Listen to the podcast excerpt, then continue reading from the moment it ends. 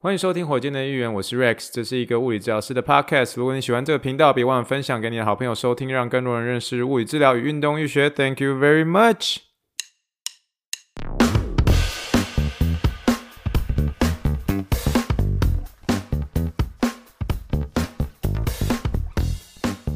Morning, morning, good morning. Think big, dream big, and let's make it to the rocket. 今天是二零二三年二月四号，欢迎收听一百二十四点六集的火箭队一员。各位听众大家好，你好，你好，你好，让我们听一听气泡水的声音。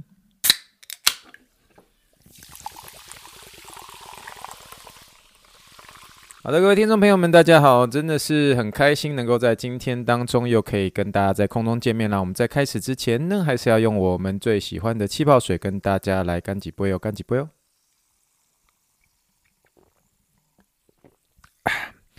今天是现在是休斯顿时间的礼拜六的下午六点二十八分哦。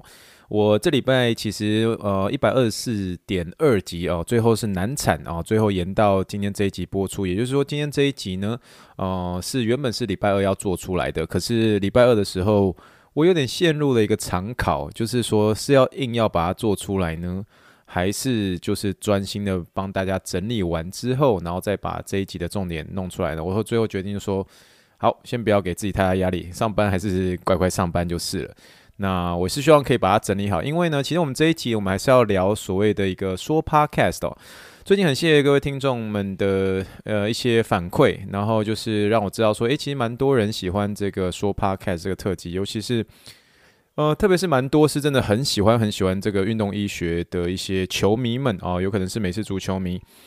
然后当然也有可能是一些呃，这个特别是专项于这个运动上面的一些职业的人，好比说是呃跑步教练，好比说是这个嗯物理治疗师们哦，等等等哦，甚至是医疗相关背景的一些听众们。那我觉得说，呃，确实在说这个 podcast 的一个内容啊，其实是有里面是有包含很多那种含金量很高的、很高的一些知识。因为今天我们说 podcast 的这个，嗯，所要聊的一个对象呢，是这个波士顿前红袜队的 Mike Rano。那他也是这个美国非常非常知名，就是没有第一，也不也不是第一，就是第二啊。我敢这么说，就是他在美国的一个有点像是物理治疗界，绝对会是最知名的一个物理治疗师这样。然后特别又是他又是在整个这个美国。竞技物理治疗上面是非常非常权威性的一个人物了，所以他讲的话就真的是那个含金量很高。那所以当然在帮助他、帮助大家了解，甚至帮我自己了解，然后我甚至要把它整理出来，整理成大家懂的一个语言，然后又再从他们有点像是这么多人的一个对话当中找出几个重点，能能够帮助大家能够说重点性的一个整理。我觉得这个过程中还真的是蛮花时间的，特别是他们虽然一集的 podcast 可能顶多才二十分钟。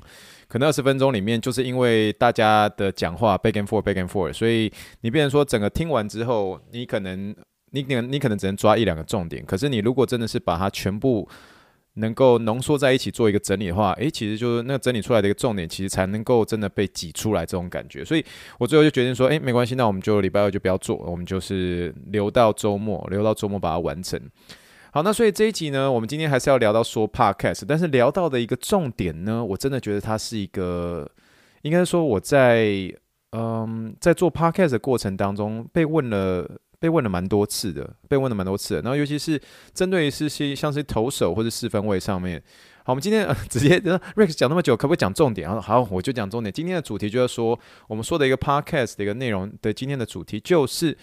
究竟投手的一个手肘韧带受伤，手肘内侧副韧带受伤，能够避免 Tommy John 手术吗？能够避免 Tommy John 手术吗？我相信这个 Tommy John 手术大家已经耳熟能详了。那记不记得这位就是勇闯大联盟的这个二十六记的二十六的名将 Tommy John？他是史上接受这一位啊、呃、这个手术的一个投手，所以最后他被啊、叫做是 Tommy John 手术。那 Tommy John 手术手术呢，最主要是因为这个一九七四年这位选手 Tommy John 呢啊、他接受了这个 Doctor Frank Job 啊，Dr. Frank Job 医生啊，他所执刀的第一次哦，第一次哦，完全是第一次的一个手术啊，来帮助手肘尺侧副韧带的一个重建啊，手肘内侧副韧带的一个重建。所以结果经过了一个很适当的一个休养和调养，这个 Tommy John 呢，不止恢复得非常良好，而且一年之后呢，他顺利的恢复到这个大联盟的投手丘上，最后呢，甚至延续他的棒球生涯，一直到四十六岁的一个高龄才退休。所以因此这个 Tommy John 手术就得名。所以从从这个一九七四年之后呢，就开始啊，这、针对这个投手的一个手肘内侧副韧带的一个受伤，然后就执行这个 Tommy John 的一个手术，就算是一个非常非常大家耳熟能详。你如果听《Hito 大联盟》的时候，大部分都说，哎，TJ 手术，TJ 手术，讲的就是这个 Tommy John 手术。那今天呢，我们的一个呃问问麦克雷诺特辑呢，我们特别找了一个大家最近常问的一个问题，特别是因为要配合时事，什么样的时事？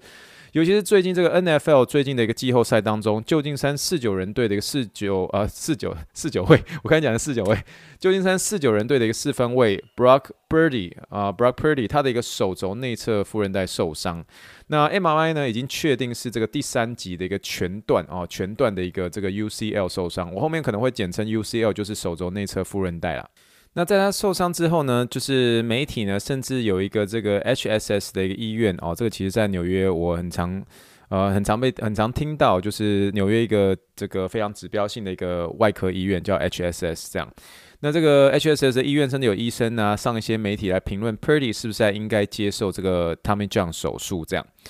那所以呢，在每次我们听到这个 UCL 的一个受伤的一个发生的时候，无论是棒球的一个投手，或者是美式足球员的一个四分卫，我们第一个会浮现的问题就是，究竟这位投手或者四分卫的一个手肘内侧受伤，手肘内侧是副韧带受伤，是不是就真的一定要执行 Tommy John 手术呢？所以，因此我找到这一篇这个问问麦克雷诺特辑的 Ask Mike Reno Show 来帮助大家知道说，请波士顿。前红袜队，呃，波士顿，我每次讲波士顿红袜队前首席物理治疗师，呃的这个麦克雷诺，呃，他同时也在当物理治疗师的过程中也，也也也也伴随着波士顿红袜队一起拿到这个大联盟的冠军。这样，好了，这样这个 Mike Reno 呢，他这样子的一个身份呢，啊、红袜队的一个前首席物理治疗师，在看待这样的一个受伤的时候，他会怎么样去判断这个人需不需要手术呢？那我想跟大家说的是，哦，这一集我真的自己觉得是非常非常精彩，因为我觉得它里面讲到很多很棒的一个重点，所以为什么我觉得我这一集这一集我决定我想要 take my time，然后就是真的是让我自己慢慢的来啊做一个重点整理，然后来帮助大家比较容易去了解。那甚至呢，我觉得这一集的一个最后真的有点像是把我大大的打脸一下，也就是说，就是说它真的是让我好好的去反省。或是重新去思考，说自己我在面对像是韧带或是一些软组织受伤的时候，我是不是有尽了我的一个全力去帮助运动员？我是不是有运用到所有物理治疗的一个工具箱的一个所有一个东西呢？所以今天这一集带大家啊、来了解，所以本集节目非常精彩，请大家一定要帮我分享，因为这一集呢，我真的觉得是非常可贵的一个运动医学知识。好，这一集呢是来自于问问麦克雷诺的 Ask Mike Reynolds Show 的第两百二十五集。那如果大家想要听这一集的原汁原味的话，欢迎点击这一集资讯栏有里面的一这个 YouTube 频道。那我们这一集就让我们开始。今天的一个问题呢，是来自于迈阿密的一个贾斯丁，迈阿密的贾斯丁，他的问题是这样子，他说：“Hello，大家，这个啊，Mike Reynolds Show 的一个所有的一个成员们，呃，我想请问你们，你们对于手肘内侧副韧带 UCL 的第一级或第二级的拉伤，如果是进行非手术性的一个治疗，你们对于他们重返运动的一个长期结果，或是一些想法或是经验会是如何呢？这些人究竟需要手术吗？”好，那在一开始的时候，这个 Mike r a n o 呢，就先跟这个体操大卫啊，先一开始有些对话，他们聊到了有关于这个体操选手的这个手肘内侧副韧带拉伤的一个可能。那受伤的一个机制呢，针对于这些体操选手，多半是一种，就是当体操选手在往前翻的时候，对不对？往前翻的时候有这个嗯。这个往前，我们叫做前扑摔啦，这个英文叫做 Fush in injury，F O O S H 哦，Fush injury 就是往前摔，你可以就是想说往前这样扑倒的这种感觉，手往往前往前扑倒这种感觉。那搭配这个我们叫做手肘的一个超伸直情况，手肘超伸直的一个情况，最后导致这个呃手肘内侧副韧带的一个受伤。因为他们一开始的时候是在跟这个体操大卫在聊一下这样。那甚至呢，体操大卫他分享一个他在刚入行哦，刚入这个物理治疗师的这一行的时候，他遇到一个超惨超惨的一个 UCL 的一个受伤的个案。他甚至把他开玩笑说，这个个案叫做 Tammy Jane 哦，不叫 Tommy John 哦，Tommy John 听起来就是一个男生名字嘛。他说这不是 Tommy John，这是 Tammy Jane 哦，Tammy Jane 他最主要啊、呃，他只是目的只是要找出一个很像是 Tommy John 的一个英文名字，叫做 Tammy Jane，然后啊、来形容这个女生的受伤的一个体操选手。那他有着非常糟糕的一个手肘内侧副韧带全断，而且是两只手全断，而且两只手的一个手肘脱臼。另外，另外还有搭配这个神经受伤的一个状况，所以这个体操大卫回忆就说，这个他当初是一个刚毕业来的一个新生，他说这个刚刚毕业来的新生就遇到这样子的一个 case，实在是太夸张、太无助了。这样，他同时很感谢这个啊、Mike Reano 当初带他们啊、走过这个个案。那可是 Mike Reano 他说他记得这件事情，可是针对这个很特别这位 Tammy Jane 这个个案呢，他说。针对今天这个贾斯汀问的一个问题，这个 Tammy Jane 呢是绝对绝对不可能不靠手术的，所以他也说这个女生最后还是动了 Tammy John 手术，因为真的实在太惨了。所以针对这个啊，他刚刚所说这个 Tammy Jane 的一个个案很简单，都不用讨论啊，就是不用讨论保守治疗，这个人绝对是手术的这样。所以在中间呢，其实事实上呢，呃呃，这个 Mike r a n o 跟他的一个团队们，其实有进行了很多的一个这个来回的一个谈话，所以今天算是一个重点整理哦，不是一个逐字翻译。所以我们今天呢，其实就帮大家整理一个这个呃，针对今天贾斯汀的问题，Mike r a n o 他的一个回答有五大项的一个重点哦。那究竟这样子的一个手肘内侧副韧带受伤，究竟需不需要，究竟需不需要他们这样手术呢？好的，那这个五个重点的第一个重点就是啊、这个 UCL 受伤之后，你能够从物理治疗等保守治疗成功复原的一个几率会是多少？那这一题的一个答案呢，就是由这个啊、Mike Reano 跟这个兰尼啊，他们就呃说啊，他们就讲出这个数字，可是他们是有点是大概抓一个数字啊。他说呢，若是依照贾斯汀所说的是第一级或是第二级的一个受伤。兰尼跟麦克雷诺他们都认为，他们这个呃能够从手术呃对不起，可以从保守治疗 呃不动手术，可以从保守治疗啊、成功复原的几率大概是百分之二十左右。那首先呢，这个韧带呢，这个韧带的受伤在传统的分级上面是分作第、呃、分作三级，第一级、第二级还有第三级。第一级跟第二级分别是轻度跟中度的一个拉伤，那第三级呢就是直接这个韧带就分成两半，就是断掉了这样。那这个 Lenny 呢，就是兰尼啊，兰尼就说啊，他有带过一些刚做完像是 PRP 注射，或者是没有做过 PRP 注射的这种轻度的呃 UCL 的一个拉伤。他说，如果他们来的时候，如果在物理治疗的一个评估上面，那个症状就已经非常非常严重，甚至在现场呢就已经完全没有办法投球了哦。这个其实，在今天我们讲的这个主角这个 Purdy，他就一开始就是他有在场下的时候就直接跟教练说他没有办法投球了这样。那如果呢，这个呃，这个个案是有表明，就说他完全没办法投球了。他说这样的情况之下，兰尼觉得说在直觉上，他们就很可能是需要手术的那种。虽然他不能够确定说医生怎么样在 MRI 上面的一个诊断，但是呢，这个 MRI MRI 上面的一个显示的一个受伤程度呢，好比说有些是这种很严重的这种关节组织液渗出的那种撕裂伤，兰尼相信这种情况呢是绝对没有很好的一个预后。那另外这个那个兰尼跟这个 Mike r a n o 都有提到，是说在物理治疗的一个临床上，有些测试当中，特别是一些特殊的一个测试、特殊的一个检测，是针对 UCL 的一个特殊检测。那如果在检测当中呢，检测结果都是非常非常啊的一个疼痛啊，手肘非常非常的一个疼痛。他说呢，这样子呢啊，这个这位运动员啊，以非手术的一个治疗方式复原，对他们而言，这种成功回场的几率是比较低的。那其他半段这个能够透过这个保守治疗能够达到比较好的一个效果，或是不好的效果，那个那个预后预后的一个好坏的一个这呃的一个这个决定性呢，都决定在一些比较严重的一个症状，好比说像是有这个严重关节的一个疼痛，或是伴随神经的一个发炎。或者是你这个手腕的一个屈曲有一个呃屈肌啊，就是你我们那个嗯手前背啦，前背的那个比较白色的那一面，哦，就是我们叫做手腕屈肌啊。然后如果有一些很明显的一个肿块啊、酸痛，通常有这种这种状症状的时候，往往你的一个呃情况就已经算是非常非常艰难的这样。但是这个 Mike Reano 跟啊、兰尼都还是说，虽然如此，但是他们觉得是希望仍然是存在的。所以他们虽然不够非啊、不算是非常非常的一个肯定，可是他们会抓大概百分之二十 percent 的一个人是有办法成功的靠非手术的一个治疗而成功复原而回到场上的。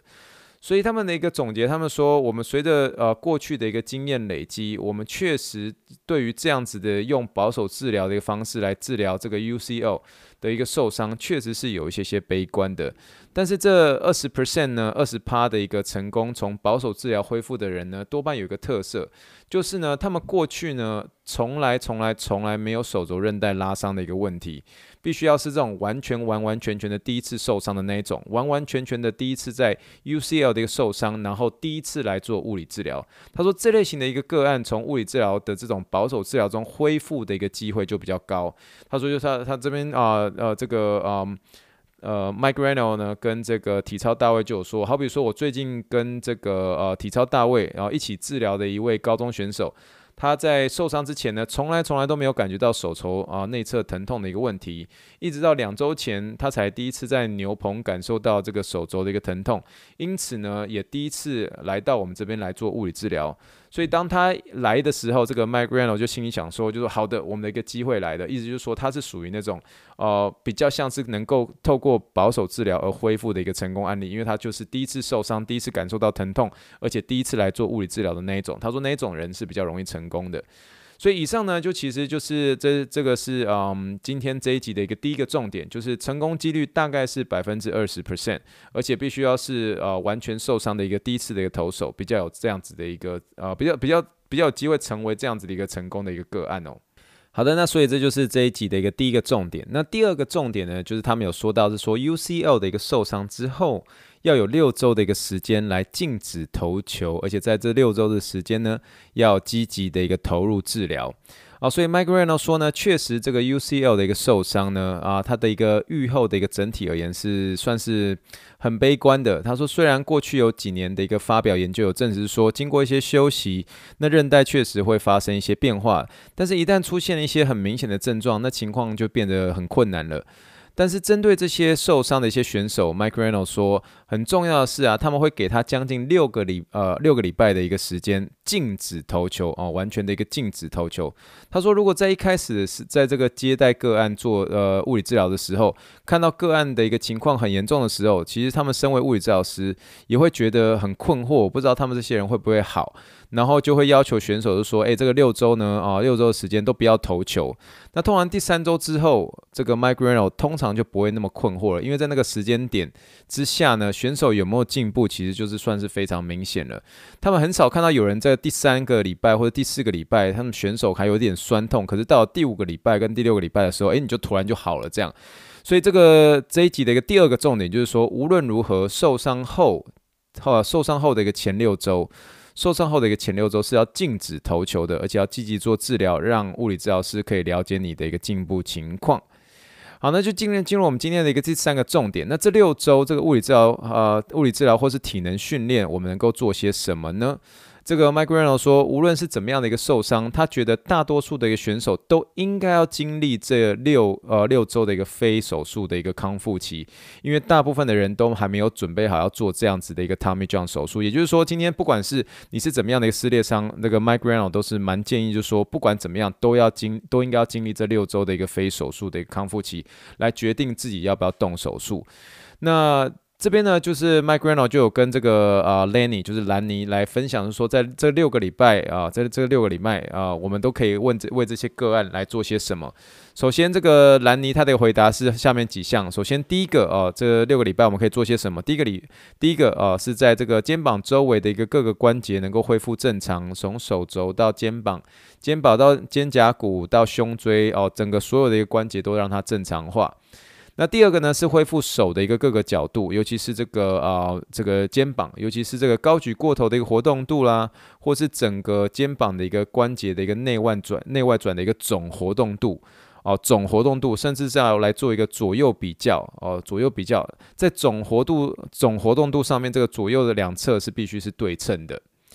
好，那第三个是解决肩膀力量不足的问题，尤其是外转肌力的一个比率上，是至少要是内转肌力的一个六十五 percent 到七十 percent。也就是说，今天你如果你把这个呃外转肌的一个肌力是这个分子啊，内转肌的呃肌力是分母的话，比例要在六十五 percent 到七十 percent。我们其实在临床上我们蛮常发现的，就是说呃这个其实每个人都是接近是这样，内转的一个几率其实是会比外转的几率来个大的这样。所以这个如果今天是这个呃内转是分母，然后这个外转是分子的话，这比例将是将近是六十五 percent 到七十 percent 这样。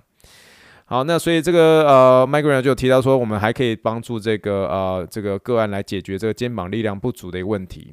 然后在第四个就是说要开始啊、制定逐步的一个恢复投球的一个计划，尤其进行一个使用量的一个管理。而第一个这个使用量的管理就是呃刚刚刚刚所说的这个受伤后的一个前六周是要完全放弃投球，完全不能投球的，就是休息这个六周，而且剩下的呢就是要跟这个物理治疗师沟通，并制定一个让运动员能够。恢复他们的投球运动的一个比赛计划哦。那这个呃，Mike Renno 最后也说，当我们处于在这个六周的一个禁止投球时期，我们会尽我们所能的来帮助球员，然后慢慢的帮助让他们进步，并且希望他们能够对未来的一个投球使用量做出一个调整。所以呢，最后呢，啊、呃，这个啊、Mike Renner 就提到说，最后像是一些投球上的一些动作啊，要投什么怎么样的一个啊、呃，这样这样的一个姿势，他说这一部分会交给这个呃这个 sports coach，就是交给这个投球教练这边，这个这边的一个投球的一个投球的一个动作内容呢，责任啊、不应该在这个物理的物理治疗师身上面。其实这也可以理解啦，因为你不可能叫一个物理治疗师就告诉你说，哎，你这个你这个侧投你应该要怎么投啊。那蛮多，最后假设整个关节或是等等的一个呃关节呃肩膀的一个机能恢复之后，其实有蛮多的一部分在投球动作上面，其实有蛮大一个方向是要给这个这个投球投手教练他们让他们去指导的。好的，那所以这个就是今天的一个第三个重点，也就是说这中间呢，物理治疗师可以为这个运动员做什么这样。好，那就进入了这个今天的一个第四个重点。那在这个六周的这个阶段呢，运动员所做的一个运动有哪些是可以做，有哪些是不能做的呢？这个 Mike Grant 就说了，在这个阶段呢，这六周内呢，运动员要做的运动多半是啊、这个运动员都问就说，诶，我在这个受伤阶段，我可以做重训吗？那这个时候呢，那个 Mike Grant 的回答就说，当然可以哦、当然可以。而且是说明说，他们可以做的运动可以比他们想象中的还多。然后通常这个时候，这个选手都会很惊讶，就多半说：“纳尼？真的假的？”这样，他们英文就说：“Wait, what？” 就是真的会很惊讶，就说：“我们我在受伤那个阶段，我还做那么多运动哦。”然后事实上，这是他们也是这样说的，呃，是没有错的。那这个时候呢，这个 Mike Rano 就有 cue 这个体能教练迪威许呢，迪威许就说：“诶，这个这在这个阶段呢，要让运动员知道，他们有很多东西是在这六周都是可以做的。”所以他的英文就说：“There's a ton that they can do。”哦，意思就是说，这个时候虽然是他们手中内侧夫人在受伤了，但是有很多运动都还是可以做的。可是呢，你如果说有什么事情是不能做的呢？这个迪威许就有说有些不能做的一个运动啊，不能做的其中一个运动呢，包括是这个前蹲。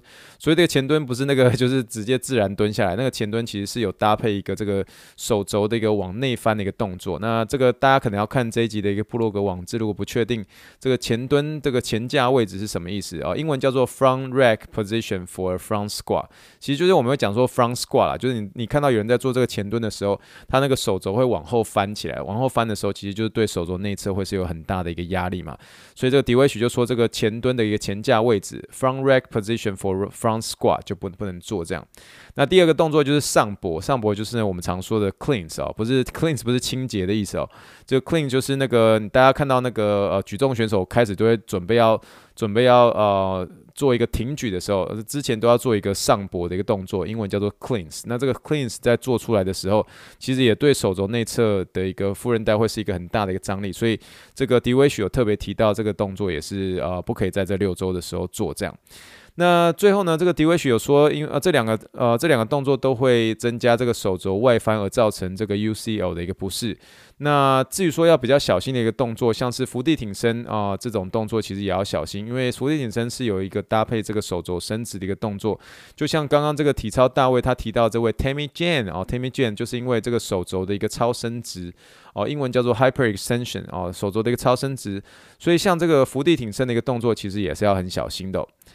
好了，那当然最后的一个最后呢，就进入我们今天的整篇的最后一个重点哦，第五个重点，他就是说这个 Mike Reno 就直接就问 Lenny 就说有什么有什么是可以帮助甚至提升，而且是加快韧带组织愈合的呢？我再说一次哦，有什么是可以帮助甚至是提升甚至加快这个受伤的一个 UCL 韧带组织的愈合呢？这个时候呢，兰尼就回答说，我们会使用一些仪器。诶，大家可能一些很惊讶吧？兰尼一开始说，我们会使用一些临床常见的一些镭射。哦，这个镭射其实我们在医院的一个临床诊间也是蛮常见的啊，叫做镭射。然后最后这个兰尼用一个超级超级会让大家惊讶的一个口吻就说，然后我会用大家都很惊讶的，就是呢，就是呢。超音波 ultrasound，哎，我这个阶段呢，其实我听到这个时候，我我第一次听的时候，我也在听的时候就倒抽一口气。我太太还问说，哎，怎么怎么怎么怎么，你干嘛倒抽一口气？真的是有吓到这样啊！我们来听一下这个原音重现一下。他在讲这个 ultrasound 的时候，然后后面的人听完就说，哇，真的就是大家都大家就非常非常惊讶。我们来听看原音重现哦。We use we use the light cure laser and we use ultrasound. Um, we, yeah, I know. It's, wow. Uh, Wait, you, usually, use ultrasound? I, I feel like we, I go need clockwise to shame you. and not and not counterclockwise because that's that helps. 哦，大家有没有听到刚刚这个所有人都非常非常惊讶的一个样子啊？然后，所以他中间其实还有点稍微啊、开玩笑的是说啊、这个他抹超音波的时候会用这个逆时针的一个方向来做一个环绕哦。其实他是有点有点在开玩笑的，可是他他一直是说这个，其实在做超音波的时候，其实有很多的一个研究都有表明，就是说你在做超音波的时候，其实如果有用适当的一个参数的话，其实对于一个韧带来说，它是可以帮助这个胶原蛋白的一个形成。哦，这个英文呃就叫做这个 collagen 啊，collagen formation，collagen formation 这样。那其实他在讲这个时候，为什么会那么惊讶呢？因为其实我自己个人在临床上面，我很少用超音波，真的，因为呃，二来是因为我觉得这个超音波在涂抹的这过程中，其实就很很花时间，然后然后再加上我觉得我其实我平常在这个临床的一个诊间的仪器使使用上面，其实针对超音波真的使用。都是比较少的，多半都是呃，这个医生有要求用要用使用某些药物，需要用超音波来打进去，那才会使用到。那真的把这个超音波拿来做这个组织恢复这件事情，我说实在话，我在今天啊、听完这一集之前呢。我完全没有再针对这个研究去查，结果我听完他了之后，我去回去查一些研究，还真的在近期有蛮多是，呃，有表明说这超音波确实是呃在啊软组织啊肌腱组织上面的恢复，如果你参数正确的话，其实是对于这个我刚刚所说的这个胶原蛋白的一个形成。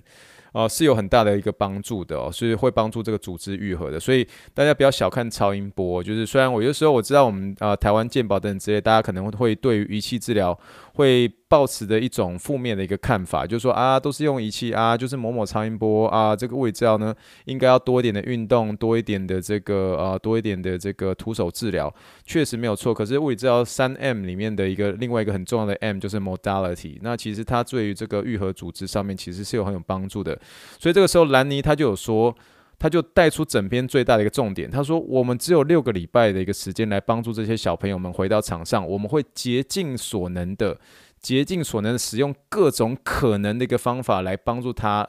呃，帮助他这个韧带的愈合的一个机会。所以他意思是说，就算今天研究也许这个才刚出来也也好，可是我要使用任何一种我可能做的一个方法，我竭尽所能的使用各种方法来帮助他们，呃，这个韧带上面的愈合。他就说，Look, we got six weeks to get this kid back into playing baseball. We are going to do anything we can. We are going to do anything we can. 他意思就是说，我们要竭尽。各种方法，使用任何可能的方法来帮助这个运动员的一个这个韧带的一个恢复，这样。所以呢，这个兰尼就有说他在使用仪器的一个时间，他会说镭射加超音波总共约八分钟，其他就是会带这个运动、热疗还有这个徒手治疗都会进行这样。所以呢，今天就算是讲出这个讲出了这五大重点，尤其这第五个重点呢，就是真的是让我非常惊讶，就是他们有确切的使用这个仪器的一个时间，然后包括镭射加超音波这样。那我今天最后呢，我有打出一个很简单我自己的心得，我这样说的，我说今天这一集真的是太精彩了，因为这一集呢，让我大概抓到严重的一个 UCL 的一个受伤，可以透过物理治疗或是保守治疗的一个恢复的个机会，将近是百分之二十左右。虽然是有一些些悲观，但是仍然是有机会。会，那同时呢，无论是任何球员在受伤之后，尤其是这个 UCL 的一个受伤之后呢，都要在手术前大约要有六周的一个保守呃保守的一个治疗康复的一个时间，才能够知道说这位选手是不是最终能够靠着是非呃非手术的一个治疗来够做复原。那最后的一个最后呢，就是不要太小看临床上的一个任何可以帮助组织愈合的一个仪器，或者是一些其他有可能一些手法，或是有可能一些运动，然后尤其是超音波这件事情这样。那所以呢，今天就算是我分享完这一集的一个问问麦克雷诺第两百二十五集，也算是来回答或者说在啊探讨这个 Purdy 他需不需要手术这件事情，我们来啊大概有一些些一些我们自己的一些看法。那透过这一集的回答，我大概可以知道说，虽然是这个 Purdy 最后 M M R I 是全段，那可是也会比较建议是说，在全段就算是前段，可是啊还是可以执行这个这个六周六周的一个这个保守治疗，来看他恢复的情形是怎么样，来做一些决定。那那至于说，我目前所看到的一个媒体是说，好像是蛮有可能是会执行这个 Tommy John 手术的。但是，就像我们刚刚一开始说，这个 HSS 的一个医生有在讨论不手术的一个可能性，这样。所以，我觉得今天这一集呢，就是让大家知道说，诶。那你说总结而言，所以几率大概多少？哦，就是大概百分之二十 percent 的一个这个运动员们是有机会是可以靠非手术的方式来做恢复啦。不过其他一个部分呢，这个就是他们这个呃 Mike Reano 呢，他这位这个